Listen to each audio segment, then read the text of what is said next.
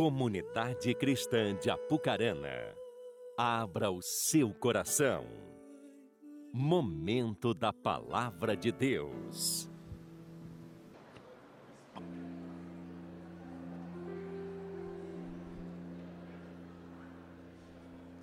Maravilha, sejam todos abençoados. Todos vocês sejam abençoados. Prepara que vai caber mais aí. Aleluia, louvado seja Deus. Antes de nós irmos para a palavra, meus irmãos queridos, eu quero pedir alguns minutinhos seus para compartilhar algo muito importante. Nós estamos aí às vésperas né, de algo muito importante no nosso país, que envolve nossa nação, nosso estado, nossa cidade, a nossa vida, a nossa família, a nossa igreja como um todo. Nós estamos aqui num, num um público bem misto, jovens, adolescentes, casais, solteiros, de várias idades e realidades. E eu creio que nas, na, nessa variedade que nós estamos aqui de realidades, existem níveis também de conhecimento da palavra. Cada um de nós temos um nível de conhecimento. Você já conheceu ou conhece a palavra em um nível. Você já tem, tem chegado até você princípios, valores daquilo que Deus estabeleceu para nós, daquilo que Ele quer de, cada um de nós. Então, independente disso, se você conhece muito, né, ou você acha que conhece mais ou menos, ou até mesmo você acha que conhece pouco, mas eu creio que todos conhecem algo precioso da palavra de Deus. E eu creio que no que é, no que eu vou falar aqui, nós vamos concordar, baseado naquilo que nós já ouvimos e conhecemos da Bíblia, que é a palavra de Deus. Eu imagino que você seja totalmente favorável à vida. Eu imagino que você, como homem ou mulher de Deus, você sempre vai ser em favor da vida e nunca da morte. Baseado nisso, eu entendo que você jamais vai ser favorável ao aborto, por exemplo. A pessoa não tem, não há direito de abortar, nós não temos o direito de tirar a vida de alguém que pode se defender. Aí você imagina fazer isso com uma, alguém que nem se defender pode, totalmente inocente. Então eu creio que nós podemos comungar do mesmo pensamento, daquilo que a Bíblia diz que Ele é o Senhor da vida e que a vida e a morte estão nas mãos do Senhor e que Ele é que controla isso. Se eu interfiro nisso, eu estou me colocando no lugar de Deus dizendo que Ele não sabe o que está fazendo. Então nós somos a favor da vida, a vida em todo sentido, de criança, jovem, adolescente e assim por diante. Eu também acredito que você seja, você que tem filho, né, ou que vai ter filho, eu imagino que você não, não gostaria e não gostaria de passar por uma situação. Você teve o seu filho, menino ou menina, e você foi lá até um cartório, registrou menino, né, sexo masculino, deu o nome, pensou no nome, né, educou, está criando o seu filho para ser um homem, ou a sua filha para ser uma grande mulher.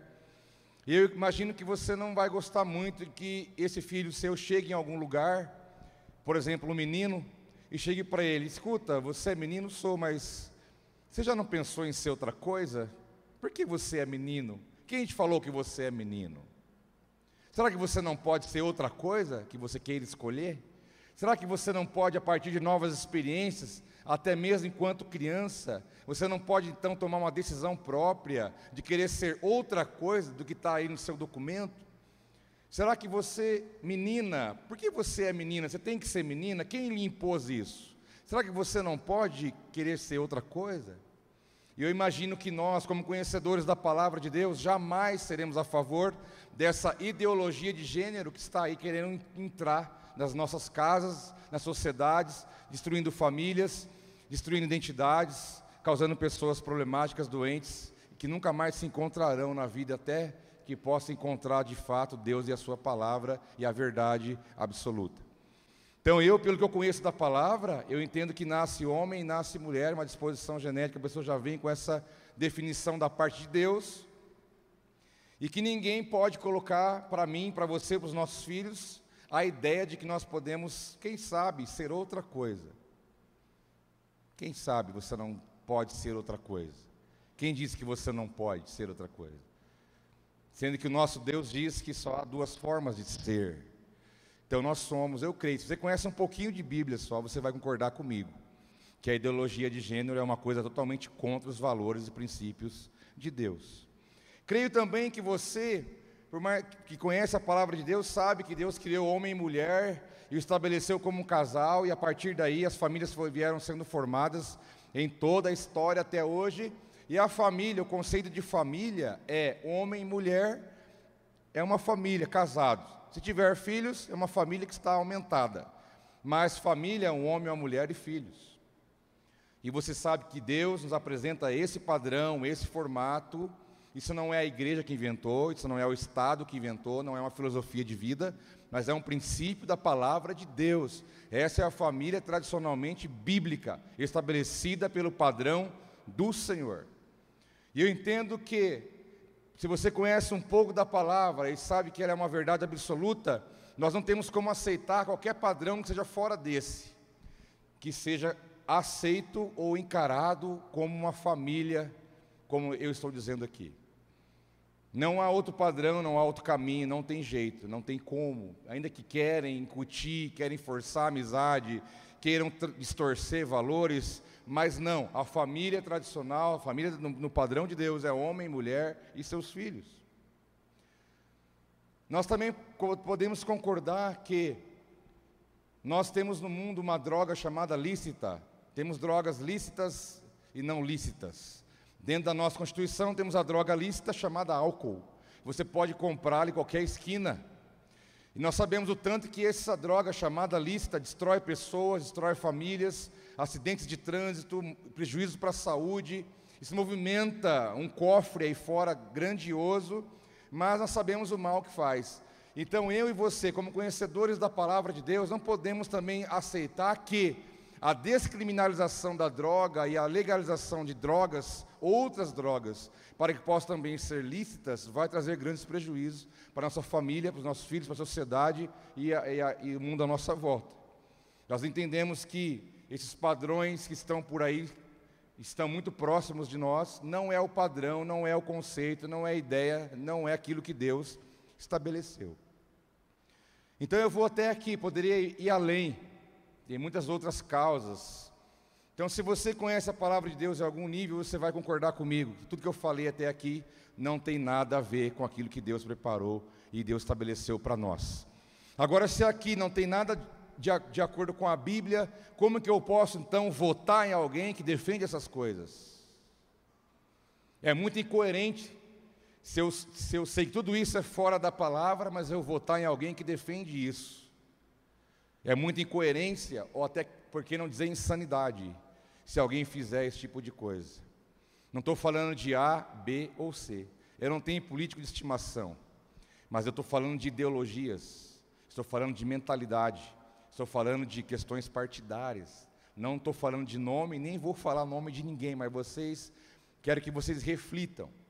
Nós estamos às portas de uma eleição né, as pessoas que vão estar lá, nós vamos colocar. E ninguém pode entrar lá sozinho por decisão própria, precisa do meu voto e do seu. Então nós vamos dar autoridade para que pessoas governem sobre nós. Uma canetada que alguém dá lá em Brasília vai interferir dentro da sua casa. Uma canetada em Curitiba ou algum lugar vai interferir lá na mesa da sua casa, na escola do seu filho. Então nós temos que ter padrões e orar a Deus, buscar sabedoria. Nós não podemos sim, sermos simpatizantes a qualquer ideologia dessa que eu acabei de dizer para vocês. E o meu posicionamento, como também dos meus amigos pastores e irmãos aqui da liderança dessa casa, nós somos, comungamos da mesma ideia. Nós não somos adeptos nem simpatizantes a nenhuma ideologia que nós chamamos aí fora de esquerda. Isso é terrível. Isso não deu certo em lugar nenhum do mundo. Tudo que tem a ver com socialismo, marxismo, comunismo, essas ideias de esquerda, essa ideia daquela, daquela bondade travestida de a opção pelos pobres. A questão é, eu, eu opto pelos pobres, desde que eu não seja um deles, e eu posso então manipular as massas. Nosso país vizinho, Argentina, está quebrado, está um caos, está um caos, está quebrado, um país bonito, desenvolvido, um país que, que tem, tem tanta expectativa, está passando uma crise, um colapso, porque lá está na cadeira do governo daquele país uma pessoa socialista. Jesus não foi socialista, a Bíblia não prega socialismo, não existe isso na palavra de Deus. Então, quero dizer para você, nós não podemos deixar que essa, essas ideologias, essas ideias malignas, que o comunismo não é só uma questão política, comunismo é religião, comunismo é um espírito. Muitos acham que o comunismo é só uma questão política. Se você estudar as heresias mundiais, comunismo é uma religião. E ela se manifesta de maneira política. Então eu estou aqui conscientizando você. Como eu disse, eu não tenho político de estimação. O que eu tenho é um posicionamento nosso. Nós não queremos que essas ideologias venham querer determinar como você vai criar o seu filho, o meu filho. Não vai determinar aquilo que você faz, aquilo que você ganha. Você é responsável por aquilo que você produz. Nós somos igreja madura e temos que entender isso. Não deu certo em lugar nenhum do mundo. E nós temos que ter que ter consciência disso. Contra os fatos não argumento. A, a direita é perfeita? Não, e nunca vai ser. Porque lá estão homens falhos. Direita, centrão, todos vão falhar. Mas aqui não está o que é perfeito, aqui estou falando sobre o que é menos ruim para nós. Menos ruim. E nós temos que entender que na hora de exercer o voto, você tem que colocar a questão do padrão, o que a pessoa defende, ela luta por qual causa, padrão de família, até mesmo padrão de fé, se você quiser colocar. É uma balança, você coloca tudo aquilo ali e ora a Deus. Mas, meus irmãos, temos que orar pelo nosso país. Se o nosso país cair na mão de alguns, você vai sentir, você vai sentir muito. Estou falando, não é por. Eu não, eu não sou. Minha opinião não é formada por cientista político de Facebook, não. Há muitos anos eu estudo sobre sociologia, antropologia, história, ciência política, desde lá da minha época de seminário. E eu sei do que eu estou te dizendo. Eu sei o que eu estou te dizendo. E nós devemos, temos que orar. E que Deus venha nos direcionar, a mim e a você, para que possamos votar de maneira consciente, responsável e orando a Deus para que Ele nos guie a toda a verdade. Perfeito ninguém vai ser, mas nós temos que pensar que tem aquele que vai prejudicar nós muito e tem aquele que pode prejudicar nós um pouco. Aquele que é, mas perfeito ninguém vai ser nunca, nunca. Mas nós temos que pensar nessas verdades. A verdade absoluta é a palavra de Deus. E o Espírito pode te guiar, te orientar. Eu estou aqui só para te fazer pensar, ok? Eu quero convidar você para ficar de pé para a gente orar pela nossa nação, para a gente poder orar pela nossa família, pela nossa casa. Que Brasil que você quer para o teu filho, para os seus netos? Ou que Brasil que você quer o ano que vem. Você vai determinar isso lá no dia 2. Não transfira para alguém a tua responsabilidade. É você que vai colocar lá. É você que vai legitimar alguém para governar sobre você e sobre mim. Vamos orar pelo, pelo país. Feche seus olhos, levante suas mãos. Pai, nós queremos abençoar nossa nação, Senhor Deus. Tem misericórdia, meu Pai. Esse país é tão abençoado. Esse país é tão rico. Esse país, meu Pai, é um dos melhores lugares do mundo para se viver. Pai, obrigado por nós estarmos nessa nação. Queremos cumprir nosso papel aqui, fazer a nossa parte. Pai, nós abençoamos o nosso país. Pai, abençoa o dia 2. Pai, dê sabedoria, discernimento.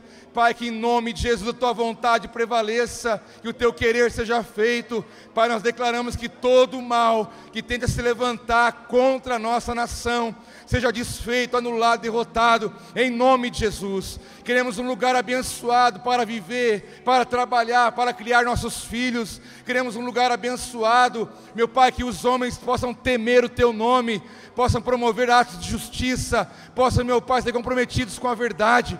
Pai, em nome de Jesus, nós como igreja abençoamos nossa nação, abençoamos o nosso estado, abençoamos a nossa cidade, porque em nós há autoridade, nós temos autoridade, somos chamados para abençoar, e nós abençoamos e repreendemos todo o mal, em nome de Jesus. Quem crê comigo, diga amém. Dê um aplauso bem forte ao Senhor, em nome de Jesus. Em nome de Jesus. Em nome de Jesus, aleluia. Senta, meu irmão, continue orando por isso. Ore por isso. Eu vejo muitas pessoas vivendo como se isso não fizesse parte da sua própria vida. E você não pode viver à margem disso, na ignorância. Tudo que quem vê lá vai governar sobre você. Você está dando autoridade para a pessoa. Então ore, ore pelo mundo, ore pelo Brasil, ore pela, pela cidade, pela tua casa. Deus te deu uma chave de intercessão, de oração, de clamor, para que Deus venha nos instruir pela verdade, pelo Espírito. Nós sabemos que os dias são difíceis, são difíceis, mas nós temos uma chave que é a oração, e nós temos a fé, e a nossa cidadania, que cada um tem a sua. Se você pensa diferente de mim, meu irmão, eu te amo do mesmo jeito. Amizade igual, não tem nada a ver. Se você pensa diferente, amém, não tem problema com isso. Mas eu estou aqui trazendo uma reflexão para todos nós. Abra sua Bíblia comigo no 1 Coríntios, capítulo 11. Primeira epístola de Paulo aos Coríntios, capítulo 11, versículo 20. Estamos aqui diante de uma mesa tão linda. Se alguém tirou uma foto da mesa, manda para mim depois. Porque eu acabei não tirando. Quem tem aqueles iPhone 7 câmera aí? Tira aí, manda para nós. Olha que mesa preparada. Né? Qual é o sentimento que você tem ao entrar e olhar, se deparar com essa mesa? É sobre isso que vamos falar nessa noite. Todos são bem-vindos à mesa. Todos. Você é bem-vindo a essa mesa. Diz a palavra, versículo 20: De sorte que quando vos ajuntais num lugar, não é para comer a ceia do Senhor, porque comendo, cada um toma antecipadamente a sua própria ceia, e assim um tem fome e outro embriaga-se. Não tens porventura casas para comer e para beber? Ou desprezais a igreja de Deus e envergonhais os que nada têm? Que vos direi? Louvar-vos-ei? Nisto não vos louvo. Porque eu recebi do Senhor que também vos ensinei, que o Senhor Jesus, na noite que foi traído, tomou o pão e, tendo dado graça, partiu e disse: Tomai e comei, isto é o meu corpo que é partido por vós. Fazei isto em memória de mim. Semelhantemente, também depois de cear, tomou o cálice, dizendo: este cálice é o novo testamento no meu sangue. Fazei isto todas as vezes que beberdes em memória de mim. Porque todas as vezes que comerdes este pão e beberdes este cálice, anunciais a morte do Senhor até que venha. Portanto, qualquer que comer este pão ou beber o cálice do Senhor indignamente, será culpado do corpo e do sangue do Senhor. Examine-se, pois, o homem a si mesmo e assim coma deste pão e beba deste cálice. Porque o que come e bebe indignamente, come e bebe para a sua própria condenação, não discernindo o corpo do Senhor. Até aqui somente. Eu li do versículo 20 ao 29. Meus queridos, a ceia, ela desperta sentimentos. Muitas vezes tem pessoas que ao entrar aqui e olhar a mesa, sente tristeza. Eu falo porque eu já passei por isso em alguma fase da minha vida. Que para esse culto, ele não é mais um culto a ser realizado uma vez ao mês, para que você tenha um intervalo entre uma, uma e outra, para você também não ver isso como uma coisa comum, rotineira. Mas eu, eu falo de, de relatos de pessoas que, quando estão diante de um dia como a ceia, ficam tristes, porque elas começam a se culpar. É como se ela comece, começasse a olhar para dentro de si mesma e ver um monte de coisas ali que não são agradáveis a Deus. E a pessoa fica triste amargurada. Ela começa a se julgar, ela começa a se autoavaliar e ela começa a carregar um peso de culpa por aquilo que ela sabe que errou ou que fez de errado, diante daquilo que a palavra apresenta para nós. Eu já ouvi relatos de pessoas que disseram: ah, quando é a ceia, tem, tem dia que dá vontade de nem ir na igreja. Olha que absurdo Olha que absurdo. Essa pessoa, eu conversei faz tempo já, pessoa que era nova na fé, não conhecia os princípios, e depois que ela entendeu o valor disso, nunca mais ela deixou de estar aqui. Inclusive, se você está agora me vendo por, por essa tela, e você está aqui na cidade e com saúde, você deveria estar aqui também, e não deveria estar em casa agora. Porque isso é importante. Estar aqui é importante. Estar em comunhão com a igreja é importante. Estar envolvido em comunhão, ligado no corpo é importante. Isso traz vida, é espiritual, é princípio de Deus. Ainda mais num dia como esse, onde estamos diante da mesa. Mas quais sentimentos são despertados no teu coração num dia como esse? Alegria, tristeza, amargura, dúvida, medo, são os mais variados. Nós vamos falar um pouquinho sobre isso. Mas Paulo começa aqui no texto, primeiro, dando uma direção para aquelas pessoas, na época antiga, a ceia não era só um, um ato litúrgico, mas eles tinham também um ato de comunhão, a mesa era posta, havia refeição, havia comidas, havia bebidas, havia momento para eles estarem juntos em comunhão, comiam, bebiam, confraternizavam, e então comiam do pão, bebiam do cálice. Isso era uma maneira comum deles celebrarem a ceia na época antiga. Mas quando eles começaram a perder o sentido aqui, começaram a perder o objetivo, começaram a, a, a não exercer realmente, dar o, o real valor daquele momento, Paulo então exorta aquelas pessoas, fala, olha, vocês estão se ajuntando só para comer e beber, Uns comem demais, outros comem de menos, outros bebem demais. Vocês estão desprezando a igreja. E Paulo, de maneira educada, ele fala: Olha, vocês não têm casa. Vocês não têm casa, não. Come em casa. Não precisa vir para cá e, e fazer tudo o que vocês estão fazendo. Porque a ideia da ceia aqui, segundo ele, não é para vocês comer e beber de monte. A questão não é só o que há de natural mas a ideia é que vocês saibam entender o que há de espiritual num momento como esse. Paulo fala: vou louvar vocês? Não vou louvar vocês. E então ele fala: porque o que eu recebi do Senhor é isso que eu vos ensinei e ensino. Primeiro lugar, diante da mesa. Lembra, eu disse no início: todos são bem-vindos à mesa. Mas assim como Paulo começou a direcionar essas pessoas, nós também precisamos estar com o coração aberto para que o Espírito direcione as nossas vidas, porque não é de qualquer jeito, não é de qualquer forma, não é assim existe uma forma, um entendimento, uma postura, uma revelação, existe uma porção de fé, existe um, o valor dado a esse momento, a, essa, a esse acontecimento. Não é de qualquer maneira, não é mais um dia, não é mais um culto. Não, ah, hoje tem a ceia, meu Deus, Pai, perdeu meus pecados, amém. Aí atacado, em nome de Jesus, amém. Hoje é a ceia, ai meu Deus do céu. Não é por aí. Primeiro lugar, meus irmãos, é preciso ter revelação diante da mesa do Senhor.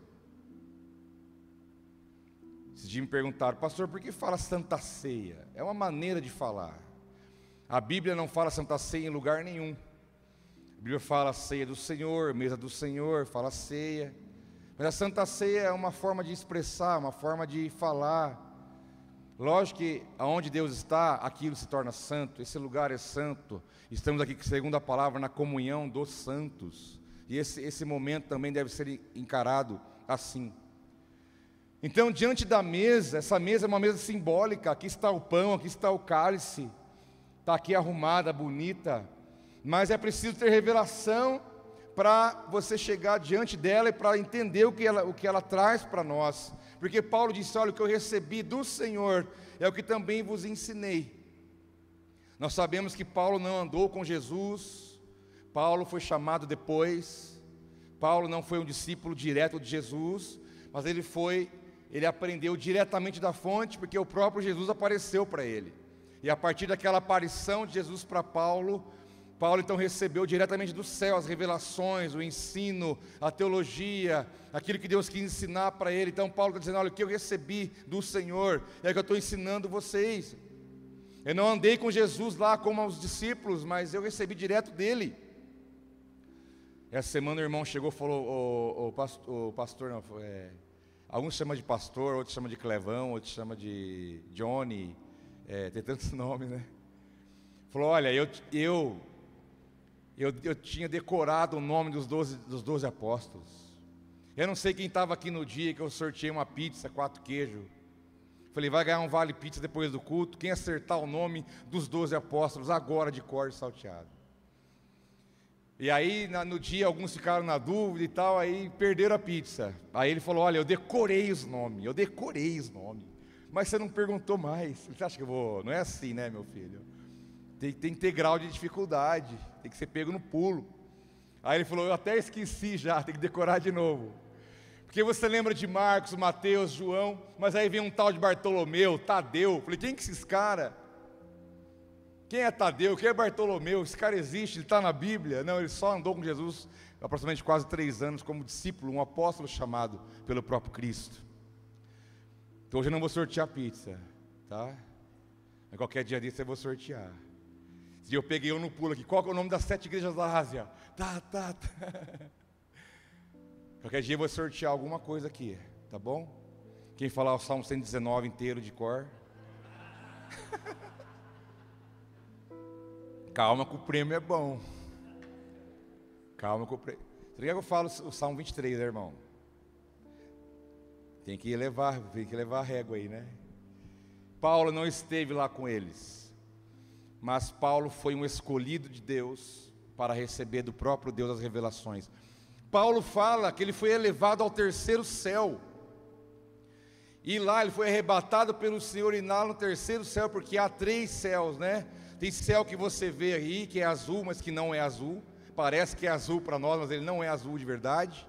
Tem lá em cima, depois, onde estão os astros, as Via Lácteas, e tem o terceiro céu, que é depois dele, onde estão as regiões celestes. Paulo foi levado por Deus lá, e lá Deus revelou para ele grandes coisas. E ele diz: Olha, o que eu recebi de Deus é o que eu tenho para ensinar vocês porque a mesa é um lugar espiritual, a ceia tem um valor muito grande para nós, o pão, o cálice tem um grande significado, não é mais um dia, não é um rito, não é uma religião, é, tem coisas espirituais para vocês aprenderem nisso, é preciso ter revelação de quem Cristo é, o que é o pão, o que é o cálice, o que é estar na mesa com Ele.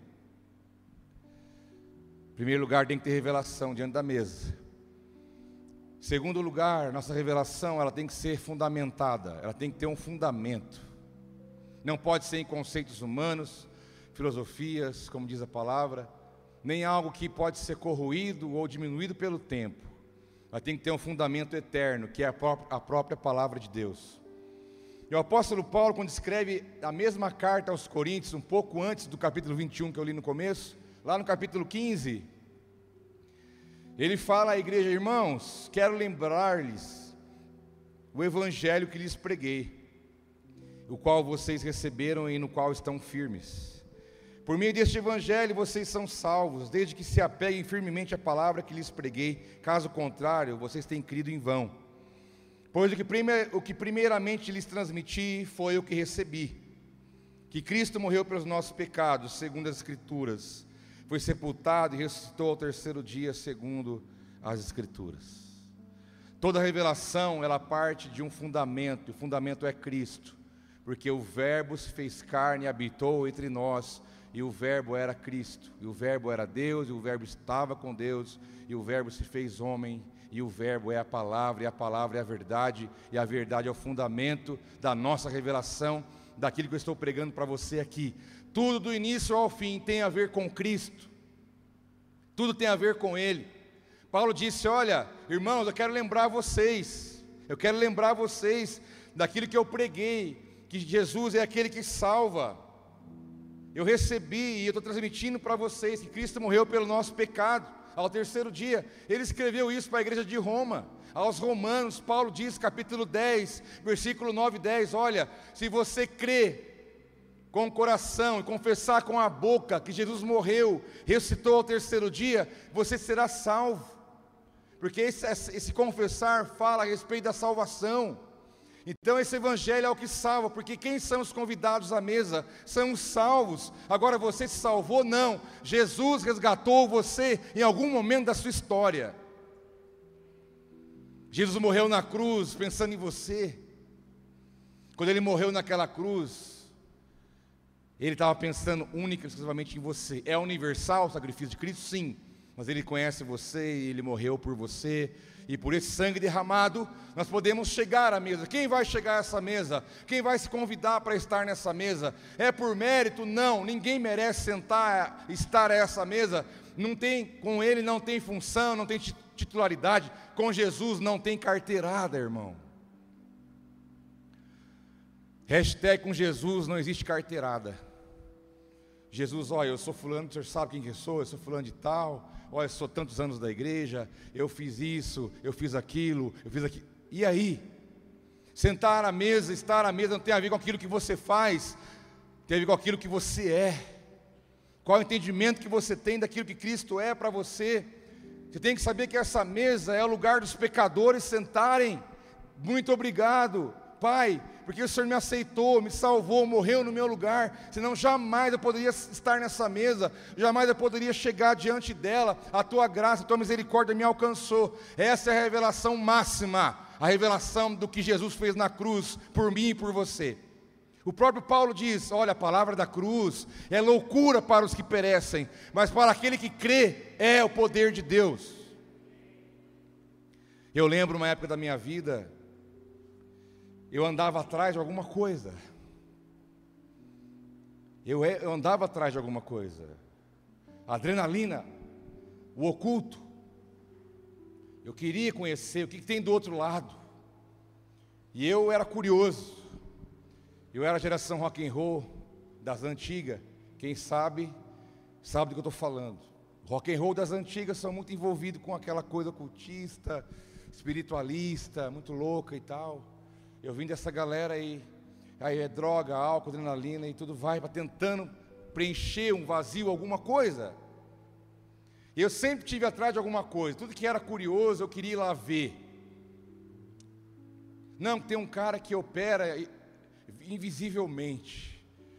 Vou lá. Não, eu não sei o que, macumbeiro no que, estou lá. Eu quero ver como é que é esse negócio. Diabo, aparece para mim aí. Se você existe. Quantas vezes eu falei isso? E já apareceu para mim e andou no banco de trás do carro. Você acredita? Eu já passei por isso, irmão. Eu quase morri do coração. Numa estrada escura, parecia estrada de filme, escolheu o momento certo. Eucalipto dos dois lados, fechado, escuro. Eu no golzinho 88, um golzinho 88 a milhão. Falei, você, você vem. Sentou atrás. Eu não tive coragem de olhar no retrovisor. Eu vi que ele chegou. Eu peguei e só virei. E eu andei não sei quantos quilômetros, nem sei que velocidade que eu andei. Nem sei como que eu cheguei. Essa foi uma das vezes, mas muitas vezes ele apareceu para mim. Porque eu tinha vontade de entender, de crer. É aquela sede do ser humano de encontrar alguma coisa. Todo ser humano da face da terra está atrás de se encontrar. Vai nisso, vai naquilo, vai naquilo outro, até encontrar a verdade. E quando a verdade aparece, que é Cristo, que Ele diz: Eu sou o caminho, a verdade e a vida, não há mais necessidade de buscar em lugar nenhum. Quando em 1995, meu amigo falou: Vamos Falei, cara, não, não tem lógica. Falei, cara, Jesus vai fazer uma obra na tua vida, você vai entender. Falei, cara, não entendo como é que acontece isso, eu não quero. Mas um dia Jesus me pegou. Ele se apresentou para mim, a palavra dele chegou. E nunca mais eu fui atrás de nada disso. E eu era um monte de coisa. Quem era lá de casa sabia. Um dia minha mãe chamou os irmãos para orar no meu quarto escondido, missão secreta. E aí, eu não estava em casa, os irmãos foram lá, foi uma equipe, as irmãs da oração. Aí foram no quarto, meu quarto era pesado, ninguém entrava lá. Aí, oraram e saíram, nossa irmã, negócio que é feio, hein? e era mesmo, mas irmão, Jesus me libertou. Agora eu durmo o sono do justo. Põe a cabeça no travesseiro e durmo em paz. Porque meu coração não, tá, não precisa ir atrás de mais nada, porque ele já encontrou a verdade. Então, essa é a palavra da verdade, a revelação é o fundamento que preenche o nosso coração, preenche a nossa vida. Não são coisas, não são bens materiais, não é uma palavra, não é uma pessoa, não é um lugar, não é nada disso, não é um valor em dinheiro, não é nada disso. Tem a ver com Jesus. É o que Ele é na minha e na sua vida. É isso que Paulo está dizendo: olha, eu estou lembrando vocês do que eu preguei, é Jesus. É a palavra de Deus, é o que Ele fez, é o amor, é a graça, é a misericórdia, é a palavra da cruz, é essa, esse é o fundamento maior da revelação que nós temos, porque se eu estou podendo chegar nessa mesa é porque Ele fez algo por mim primeiro. Cheio de problemas, imperfeições e pecados, como você. Mas o fundamento da revelação é Cristo, é a palavra. Mas sabe, em terceiro lugar, a revelação tem que ser desejada. Você tem que querer. Jesus falou: Você quer me seguir? Vem, larga o que está fazendo e vem. Toma sua cruz e vamos. Ó, faz isso e isso e vem. Tem você tem que querer, tem que desejar. Eu não vi lugar nenhum da Bíblia Jesus forçando alguém obrigando alguém, arrastando alguém. Nunca, não vai encontrar. A revelação ela tem que ser desejada. Mateus 11, 12 diz: Desde o dia de João Batista até agora, o reino dos céus é tomado à força, e os que usam de força se apoderam dele. Meus queridos, você tem que querer conhecer, tem que querer ah, é, desfrutar de quem Cristo é, tem que querer estar envolvido com Deus, com a palavra de Deus, com a verdade. O teu corpo, a tua carne não quer isso, ela quer outras coisas, ela quer descansar, envolver com as coisas lá fora. Saiba de uma coisa, enquanto a tua alma grita, o teu espírito ele definha. Enquanto a alma está gritando, governando a tua vida, sendo levado pelos sentimentos, pelas vontades e desejos, o teu espírito está morrendo. É preciso querer, diz a palavra, que o reino de Deus, ele era tomado e é tomado à força, tem que se apoderar, tem que crer, tem que ir atrás. Tanto é que você saiu da tua casa e está aqui agora. Você quer alguma coisa, você vem buscar e você vai levar o que Deus tem para você nessa noite. Você tem que entender que você não pode levar a semana inteira no peito e, e voltar aqui domingo que vem, não. Procure uma célula para você ir, vai ouvir a palavra, vai estar em comunhão com os irmãos no pequeno grupo. Tira um dia, vem orar de manhã, não pode de manhã, vem orar numa sexta-noite. Se envolva, lê a palavra. Não se distraia com coisas. Qual é a tua sede? Qual é a tua fome? Deus vai servir a comida na medida da sua fome. Mas saiba de uma coisa: nós temos que fazer alguma coisa, temos que buscar a presença de Deus. Buscar e me viver, diz o profeta. Buscar e me, e me achareis. Quando buscar de todo o coração, não é pela metade, não é um pouco, é de todo o coração, meu irmão. Deus é um Deus de intensidade. É um Deus de intensidade. Não fique lá deitado no sofá, achando que Deus está te devendo alguma coisa. Vai ficar lá e nada vai acontecer. Se mova, faça, tenha atitude, tenha vontade, queira, vai atrás, se interesse, mergulhe. Há um oceano para você conhecer da presença da palavra de Deus. Vinde, provai, provai e vede que o Senhor é bom. Versículo 24 diz que, e tendo dado graças, o pão partiu e disse: Tomai e comei, isto é o meu corpo que é partido por vós. Pegou o pão, partiu. Nem vou partir esse, vou partir. Esse é o pão verdadeiro de ser, sem fermento. Tomai. Tomai. A questão é: eu quero, você quer? Ele partiu o pão de tomar e comer. Agora nós queremos comer. Há fome em nós, há desejo de conhecer mais esse Cristo, que se olhar nos teus olhos ele te consome. O amor dele é tão grande, te conhece tanto, que você não vai saber o que fazer quando você olhar nos olhos do Senhor. Mas ele olha para você e diz: come, toma, come. Esse é o meu corpo, esse sou eu. Eu me rasguei na cruz para você. Eu sou o pão que te alimenta. Eu sou o pão vivo que desceu do céu. Nada vai matar sua fome, meu irmão. Nada. Viu, minha irmã? Nada. Para com essa ideia. Quando você ganhar X, você vai ser feliz. Quando você morar em tal lugar, você vai ser feliz. Quando tiver tal. Esquece essas coisas aí, passa, não vale nada. Você vai ser feliz e realizado, contente, feliz da vida e preenchido quando você comer esse pão espiritual. Ele é que mata a fome da sua vida de verdade. As coisas estão aí para a gente desfrutar, amém? Glória a Deus, mas aí vai ficar tudo aí. Mas essa verdade absoluta que vai te preencher e fazer você viver tudo que Deus tem para a tua vida. Mas nós queremos, eu quero comer, eu quero pegar, eu quero experimentar. É preciso vontade, é preciso desejo, é preciso disposição. Não há como servir a Deus, não tem como servir a Deus na alma. Tua alma hoje ela quer, amanhã ela não quer. A tua alma hoje ela pensa uma coisa, amanhã ela pensa outra. Por isso que o convite é adorar em espírito, é obedecer pelo espírito, ter a revelação de Jesus pelo espírito, porque a nossa vida tem que ser governada pelo que é espiritual e não pelo que é natural.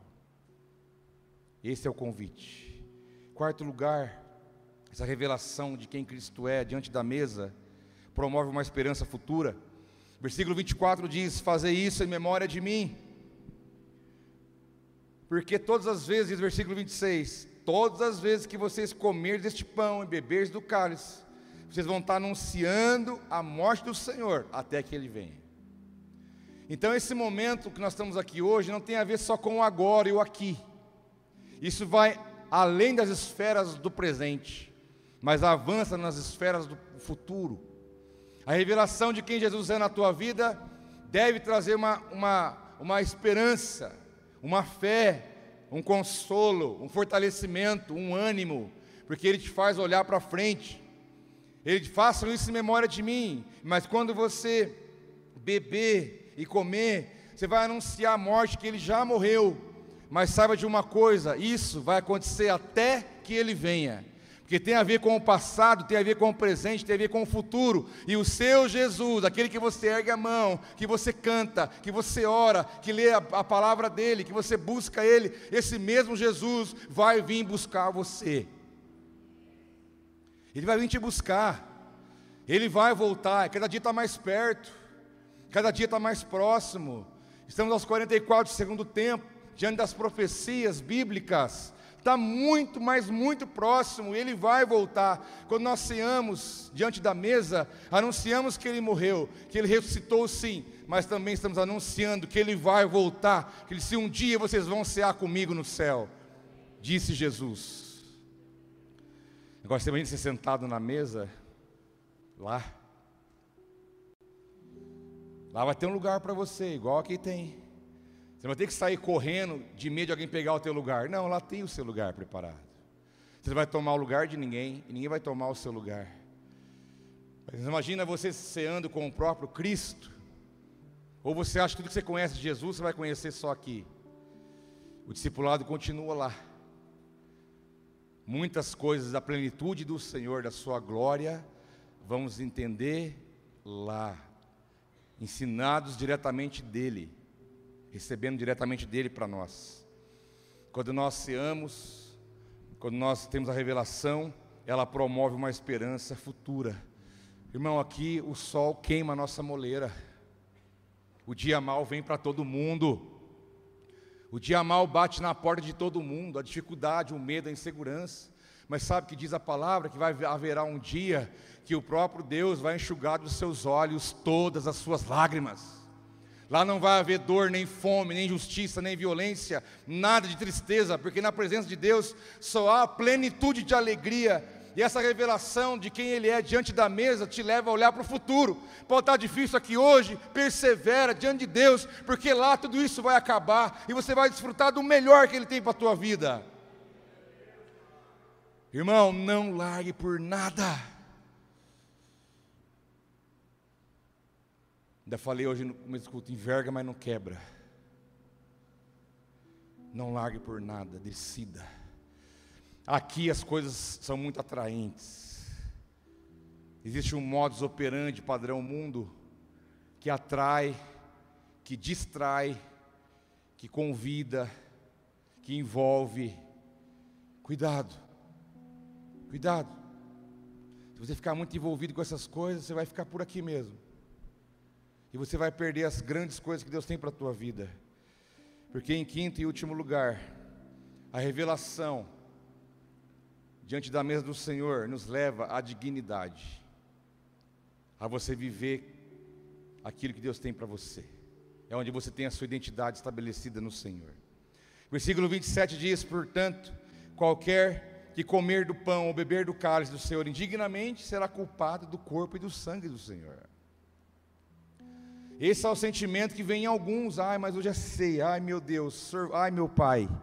Os vídeos que eu vi essa semana, Senhor, tem misericórdia da minha vida. Senhor do céu, passei para trás, menti, enganei, cobicei, falei mentira, falei mal do irmão, falei mal de um, falei mal do outro, fui uma metralhadora. Ai meu Deus, é ceia hoje, e agora o que, eu faço? Senhor, tem misericórdia, põe tua mão. Ai meu Deus, e agora? O que, que eu faço? Vou embora, fico, volto, saio correndo. Que, que eu faço? Que aquele que come indignamente, come para sua própria condenação. Mas eu quero te dar uma chave, irmão, para te libertar da culpa nessa noite. Eu já passei por isso, viu? Já tive momentos na minha vida lá, de dar ceia me dava uma amargura tão terrível, porque eu lembro que, da, que na ceia anterior eu tinha falado para Deus: Não, Deus, porque agora, agora o Senhor vai ver, agora olha, teu filho vai te dar orgulho. Chegava no outro mês, estava lá de novo caído. Sem vergonha na cara, pedindo perdão de novo pelas mesmas coisas, mês pós mês, mês pós mês, mas estava ali, e Deus, graças a Deus, Ele teve misericórdia da minha vida. Eu já senti muita culpa num dia como esse, de chegar e falar: ai meu Deus do céu, que Deus sabe, meu irmão, você pode esconder de qualquer um, mas Deus está vendo todas as coisas. Deus está em todos os lugares. Deus sabe quais são os pensamentos que, que passeiam na tua mente nesses dias. Deus sabe quais são os sentimentos que você tem alimentado no coração contra alguém, contra uma situação, ou sei lá o que. Deus sabe o que há de mal em você, de dentro para fora, te conhece pelo avesso. Mas saiba de uma coisa: a revelação diante da mesa nos, nos traz dignidade. Porque se eu falar aqui nessa noite, quem não tem pecado, só vai participar da ceia hoje quem não tem pecado. Eu ia deixar o microfone aqui. Eu ia falar, ó, vocês ficam à vontade, o último fecha a porta e apaga a luz. E eu tenho uma certeza, você não teria coragem de chegar aqui. Não há mérito em nós, não há nada de bom. Agostinho disse: o que há de bom em mim é Deus, o que há de mal sou eu mesmo. Eu gostei muito dessa frase. Eu gosto de frase, desse pensamento. Mas, meu irmão, quero dizer uma coisa: que a, a ideia do texto não é essa, de que o indigno é o pecador, é aquele que está na prática do pecado. Porque essa mesa, ela é você é bem-vindo, porque aqui é a mesa dos pecadores. É a mesa dos pecadores. Todos nós pecamos, fazendo, não fazendo, deixando de fazer, ou fazendo o que Deus quer, ou deixando de fazer o que Deus quer, pensando, alimentando sentimentos, falando, não falando. Todos pecaram, diz a palavra, destruídos estão da glória de Deus, mas essa mesa é a mesa dos pecadores, mas é um tipo de pecador diferente. É o convite à mesa aos pecadores que se arrependem dos seus pecados. Você tomar um analgésico agora, não vai valer nada para você que não há dor, pode, né? O remédio funciona para quem tem a dor. Se você acha que você não tem pecado, se você acha que você está bom, não, está tudo tranquilo, administrável, está tá de boa, está suave, está as pampas, está bom demais, vão tocar. Não, estou bem, está tranquilo. Não, o sangue não serve para você, você é bom demais. Você é religioso demais. Você acha que você é alguma coisa. E eu me incluo nisso. Qualquer pessoa pode cair nessa, nesse sofisma, nessa mentira com cara de verdade. Não, não roubo, não mato, não trafico, não prostituo. Ah, tá tranquilo. Vamos lá, vamos sentar. Qual que é? Qual que é de hoje? Não é assim que as coisas funcionam. Aqui é a mesa dos pecadores. Mas dos pecadores arrependidos, que reconhecem os seus pecados. Por isso que a palavra diz: avalie-se, avalie o homem a si mesmo no momento da mesa. Será que nós não estamos olhando o pecado alheio e encontrando pecados grandes, achando que isso vai trazer um consolo para nós? Obrigado, como diz o, o, o fariseu, obrigado, Jesus, porque eu não sou igual aquele cara. Obrigado porque eu não erro daquele jeito. Obrigado porque eu não faço as coisas absurdas. Você não faz essa, mas você faz outras. Cada um peca a seu modo. Todo mundo está aí lutando contra a carne, contra o pecado e contra o mundo. Mas todos somos pecadores, somos, somos alvos e, e também necessitamos da graça, da misericórdia de Deus. Irmão, você não é o bom. Não é chegando e sentando, não. Bem-vindos à mesa, meus queridos. Bem-vindos, pecadores de carteirinha. Mas se você quer sentar, se arrependa. Sabe por que, a Bíblia fala quem é o indigno? Não é aquele que peca, mas é aquele que não discerne o corpo e o sangue. Diz o versículo 29. Porque o que come e bebe indignamente, come e bebe para a sua própria condenação, não discernindo o corpo do Senhor. Se você não entender o que Cristo fez para você na cruz, se você não entender que o sangue foi derramado por amor a você, se você não entender que Ele te ama, se você não entender que você tem que se arrepender de sua maldade, então você se torna indigno porque você quer. Não porque Deus quer que você seja. Se você quer ser indigno, a escolha é sua. Você quer ficar pautado naquilo que você não quer entender daquilo que Deus fez pela tua vida, vai continuar indigno. Mas se você quer ser, receber dignidade da parte de Deus, diga: Senhor, eu sou pecador, há maldade em mim, mas me perdoa, me restaura, me coloca de pé, que o teu sangue é suficiente para me limpar de toda maldade, todo pecado. Nessa hora o céu vem sobre você, e Deus se toma pela mão e fala: Meu filho, eu te torno digno nessa hora porque ele morreu para isso. Foi por isso que ele se entregou por mim e por você, para te tornar digno, quando você discerne quem ele é, o que ele fez. Quando você olha e vê o pão e o cálice, aqui está o corpo e o sangue do Senhor, você tem que discernir isso, para que você então se torne digno diante dele, porque pecador, enquanto você estiver aqui, você vai lutar contra isso. O indigno não é o que peca, o indigno é o que não reconhece quem Jesus é e o que ele fez. Você cantou hoje nessa noite que, que o Pai revela, que o Filho revela o Pai para nós. Essa é uma grande verdade. Avalie-se o homem a si mesmo, diz o texto. E daí, o que faz depois disso? E se a hora que você for avaliar, você encontrar algumas coisas ali meio terríveis, o que, que você faz? Ah, hoje não. Vou participar da ceia hoje não. Não estou legal. Aonde que a Bíblia fala para você fazer isso? Me mostra. Não há lugar nenhum que ela fala. Porque diz a palavra no versículo 28: Examine-se, pois, o homem a si mesmo, e assim coma e beba deste cálice e desse pão. Quando você avaliar a si mesmo, mergulha no perdão de Deus, então come, meu irmão, então beba.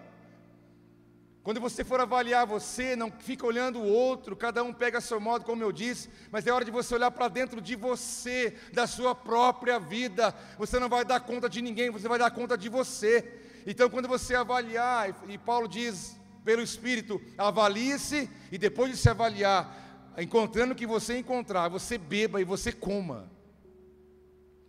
Porque se você virar as costas e falar, não vou comer e beber porque eu não estou legal, está dizendo o quê? Que Jesus fez por você não é suficiente para te perdoar.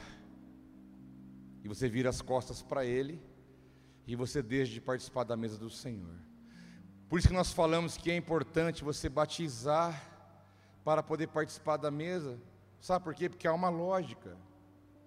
Lá diz que tem que discernir o corpo para comer do pão e beber do cálice. A Bíblia diz isso.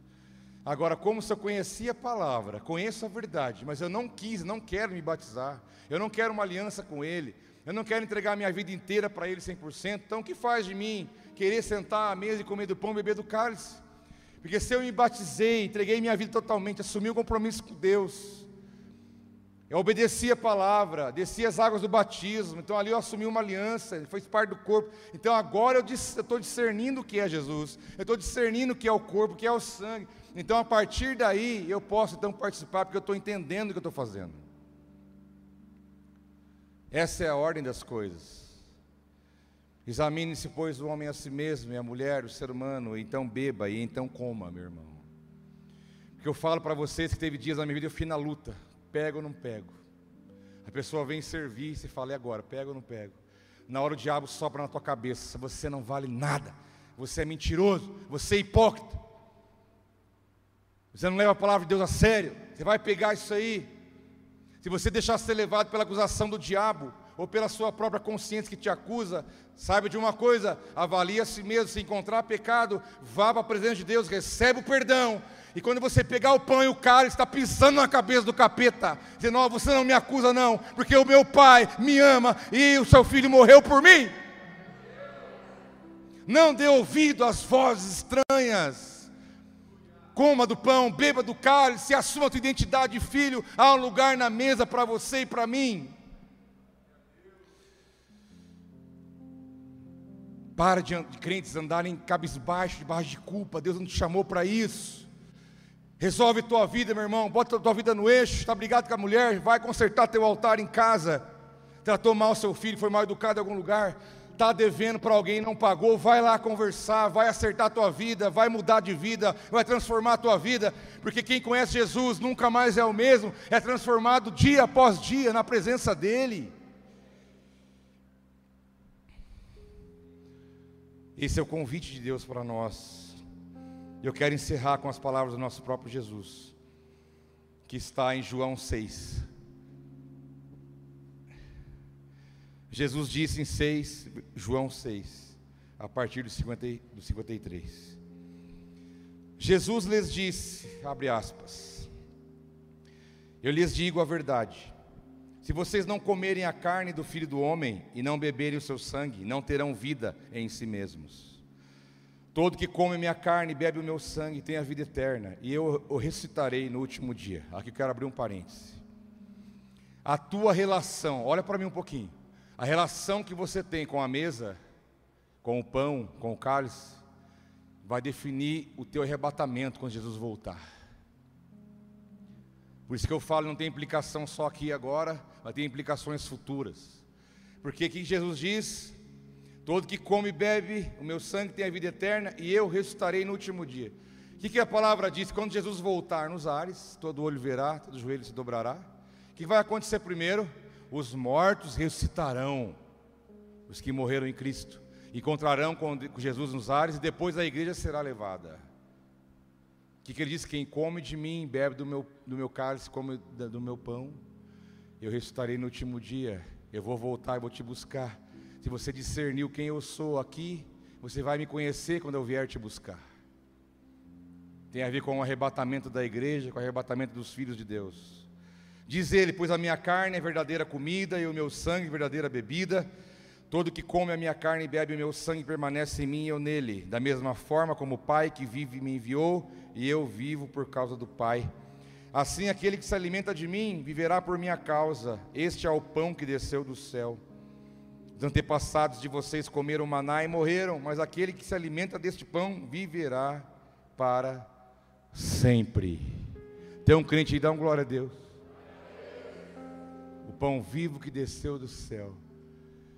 Quando você pegar o cálice na mão, o pão, ali é simbólico, claro que é simbólico para nós.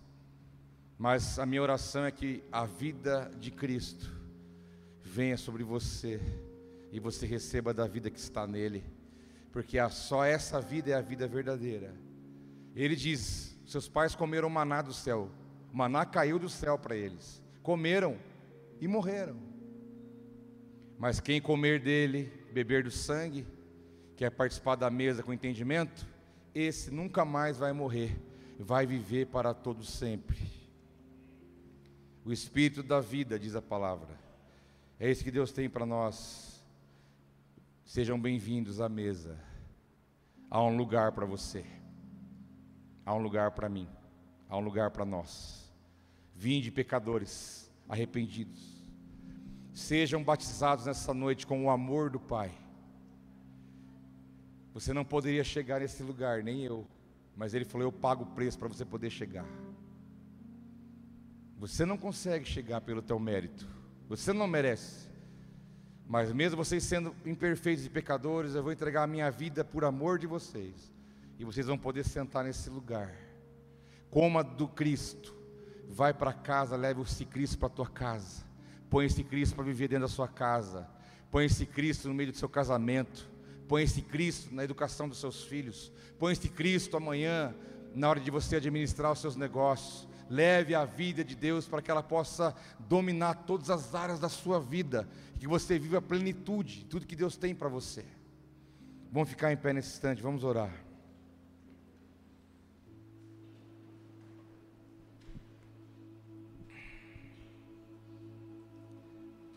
Que alegria e prazer é ser convidado de honra. Você é um convidado de honra para poder estar à mesa com o seu amado Jesus. Fazer isso em memória de mim. Estamos fazendo, estamos obedecendo, estamos fazendo isso hoje, lembrando que Ele morreu, que Ele ressuscitou, mas também cremos que um dia Ele vai voltar.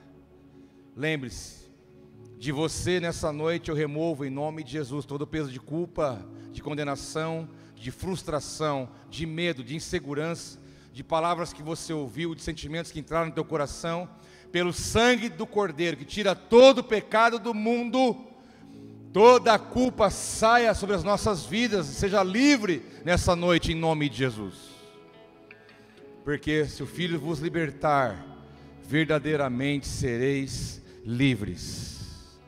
A mesa está posta, os pecadores estão aí, os filhos Pecadores arrependidos, que são amados, que são aceitos, que são perdoados, que são regenerados, que são restaurados para a glória do Pai.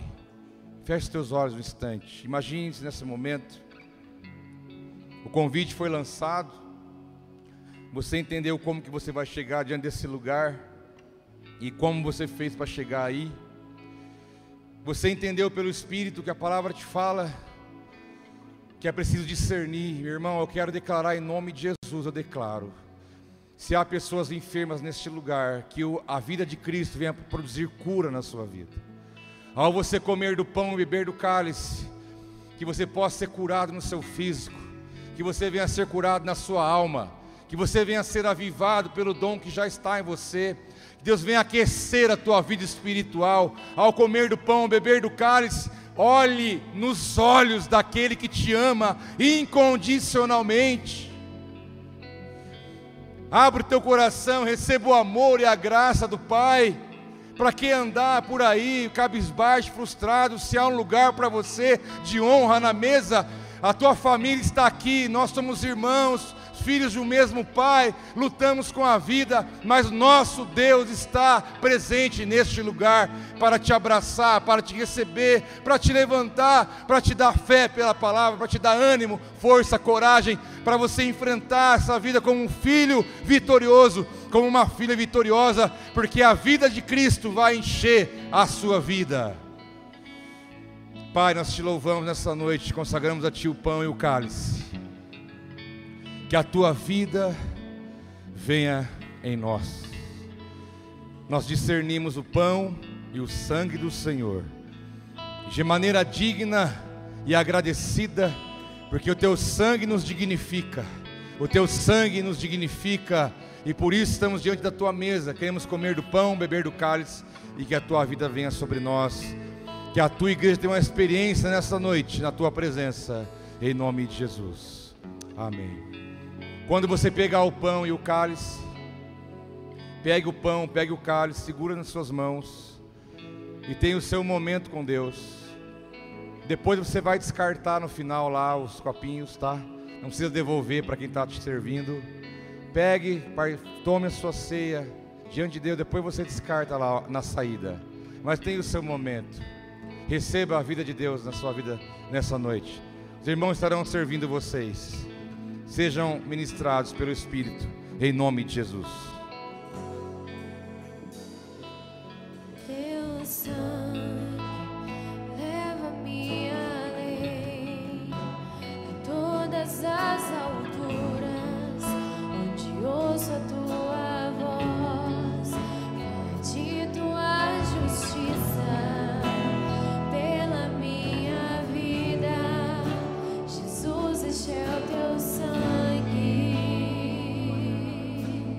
Adore a Ele, adore, adore, adore.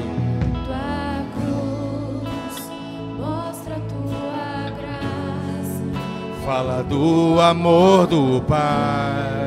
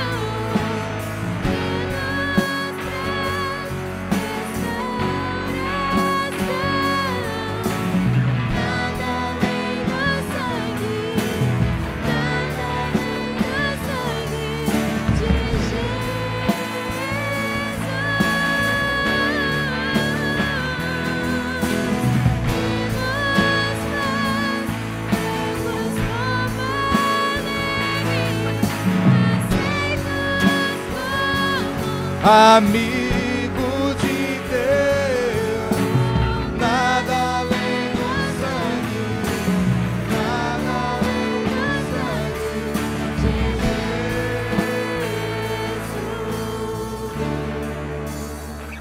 Aleluia.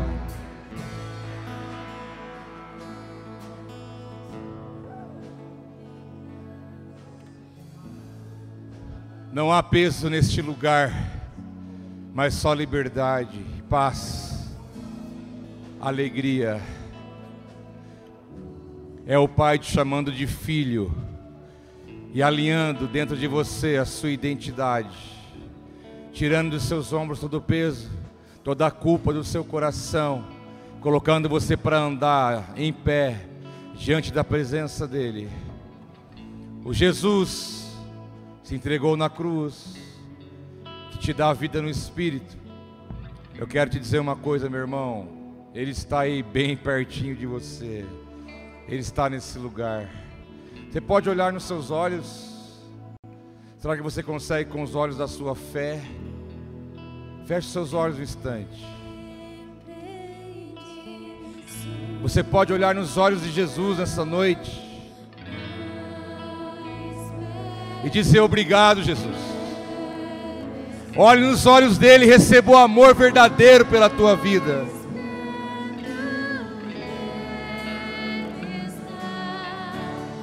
Meu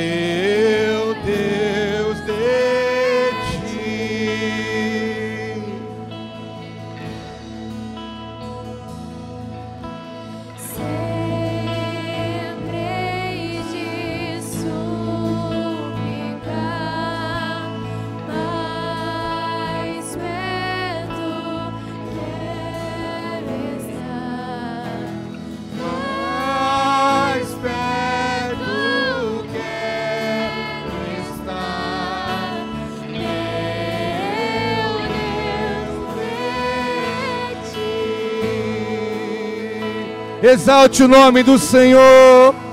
Exaltado seja o teu nome neste lugar, Senhor. Nós te agradecemos pelo teu amor, pela tua graça, pela tua misericórdia. Exalte o nome daquele que te amou, daquele que te ama, daquele que te guarda. Aquele que te guarda não dorme. Ele é o seu pai, ele é o seu amigo, ele é o seu protetor. Ele é aquele que te guarda, te toma pela mão direita e diz: Eu sou contigo. Assim diz o Senhor. Aleluia. Pai, nós queremos te agradecer, porque o Verbo se fez carne, habitou entre nós, e o Verbo está aqui pelo teu Espírito, é o Espírito da palavra, é o Espírito da verdade, e é sobre esse fundamento que nós andamos neste lugar, é esse caminho que nos leva a toda a verdade, é esse caminho que nos alinha, que nos liberta de nós mesmos, nos liberta, meu Pai, daquilo que não vem do Senhor. Obrigado, meu Pai, porque o Senhor nos chamou para sermos amigos, para sermos filhos, para sermos seus servos, para sentar à mesa com o Senhor. Obrigado, meu Pai, porque o Senhor nos tirou das trevas, nos, nos transportou para o reino do Filho do seu amor. Obrigado, meu Pai. Nosso destino eterno foi mudado, nossa rota foi mudada, estamos andando em direção ao teu reino, às tuas promessas, à sua verdade, à tua salvação. Ora, ora vem, Senhor Jesus, estamos preparados para quando o Senhor chegar, o Senhor possa encontrar-nos apaixonados, sedentos por mais de Ti, Senhor. Nos abençoe, nos guarda, nos faça arautos dessa mensagem, nos faça homens e mulheres cheios do Teu Espírito, para podermos pregar essa verdade para aqueles que não conhecem. Pai, que a nossa luz venha brilhar nas trevas, que nós possamos, como sal, trazer sabor aonde nós estivermos. Pai, em nome de Jesus, que a tua presença em nossas vidas venha manifestar os seus frutos, frutos de transformação, fruto de paz, fruto de justiça, fruto da verdade. Pai, eu quero abençoar o teu povo, seus filhos que aqui estão, as famílias, que tenhamos uma semana abençoada na tua presença. Nos guarde, nos livre de todo mal, que a tua paz que excede todo entendimento, vem em nossos corações, e o teu amor derramado, meu Pai, naquela cruz, venha nos envolver debaixo da sua graça. Nós pedimos a tua bênção, te agradecemos em nome de Jesus. Quem crê comigo e recebeu, diga amém. Shalom sobre a tua vida, meu irmão. Que a doce presença de Cristo seja real na sua vida. Dê um abraço em alguém, abençoa a vida de alguém.